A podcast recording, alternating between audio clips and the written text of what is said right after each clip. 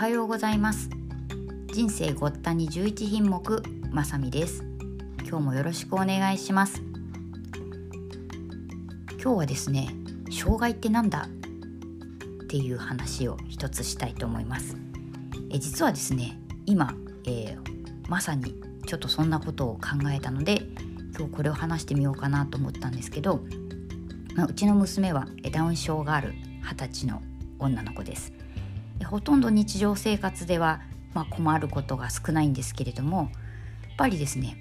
とっさのこととかアクシデントにはちょっと弱いです。うん、それがねあの今日あったことなんですけれども、まあ、どんなことがあったかっていうとえ今ですねマスクはま必須ですよね。なので、ま毎朝マスク持ったって声かけするんですけど今日はたまたま声をかけなかったような気がします。でえっ、ー、と、まあ、娘もねちゃんと持ってってるからいつも持ってるよなんて言うんですけど今日に限ってマスク持ってなかったみたいなんですよね。でバス停でバスに乗る時にマスクしようと思ったらマスクがないっていうことでマスクがないっていうふうにまずは第一歩 SOS が LINE で入りました前回マスクを忘れた時にもうだいぶ、えーと、駅の方まで行ってたどこまで行ったのかな？なんかとにかくですねその時はコンビニで買いなさいっていうふうに、まあ、指令を出したことがあるんですけどなんかうまく買うことができなくて結局事業所まで行っちゃってで事業所でマスクをもらったっていう経緯があったので今日はまだ、えー、最寄りのバス停にいたので一回家に戻ってくるようにっていうふうに言ってですね、まあ、まず家に戻ってきました。でいつもだったら、まあ、それで済むんですけれども今日はたまたま事業所でですね外出する日だったんです。で外出する日なので駅に9時に集合っていうふうに、まあ、赤い文字が書いてですねお手紙が来てたので1本バスが遅れるとその9時の集合時間に間に合わないなっていうふうに思いました。でえーとまあ、普通だったらまあ1本遅れますって電話して終わりなんだけどさすがにその集合時間が気になったので私が電話をしてでちょっと遅れそうなんですけどって言ったらですね、まあ、先生が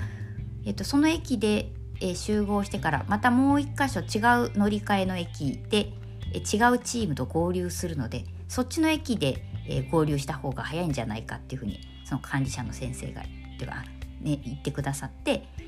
あそうかもしれないと思って、えー、私一緒に娘と次のバスに乗り込んで、まあ、その間に、えー、ちょっと時刻表を調べてですね、まあ、見てみたら先生のおっしゃる通り、えー、合流場所で一緒になった方が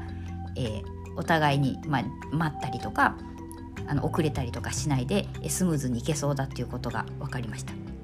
でその合流する駅は、まあ、娘が前、えー、3月まで通っていた駅で集合場所もよく分かっているところなので、まあ、それも問題ないということでじゃあ結局そこに、えー、合流しましょうっていうことで、まあ、娘にそう伝えて、えー、送り出して、まあ、難を逃れたっていうのが、まあ、今朝の出来事だったんですね。でまああのこのですねえーと、ちょっと何かあった時にどうリカバリーするかみたいなのを、まあ、大人というかです、まあ、普通な普通というかですね、えー、発達があの低期発達のお子さんだったら多分、まあ、このどうしようってなった時にこう乗り換えを調べたりとか向こうに電話してどうしましょうとかそういうこうやり取りをすると思うんですけどやっぱりこういうところがちょっと難しいよなって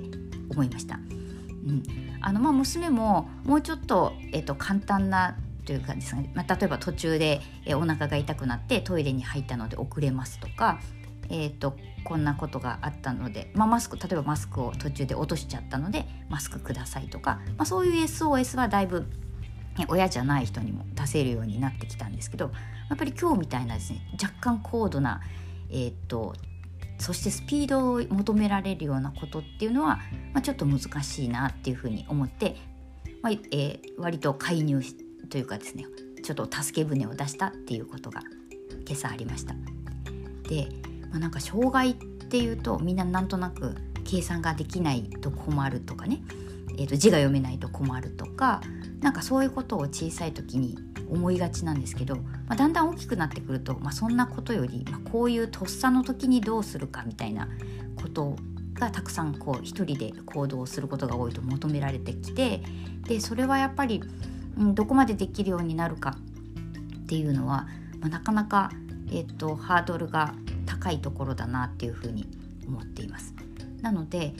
まあ今日みたいに、えーと、私に連絡をしてくるみたいなことができると、まあ、できる時はそうやって助けてあげたりができるので、まあ、身近な人には、早めに連絡するみたいなことが、えーと彼女たちができるようになるといいことなんだろうななんていうふうに思いました。ということで二十、歳の、えー、ダウン症のある女の子の、えー、困った話を今日はお送りしてみました。ではまたなんか感想とかをくれるととっても嬉しいです。ではまたを2回言ってしまいました。じゃあさようなら。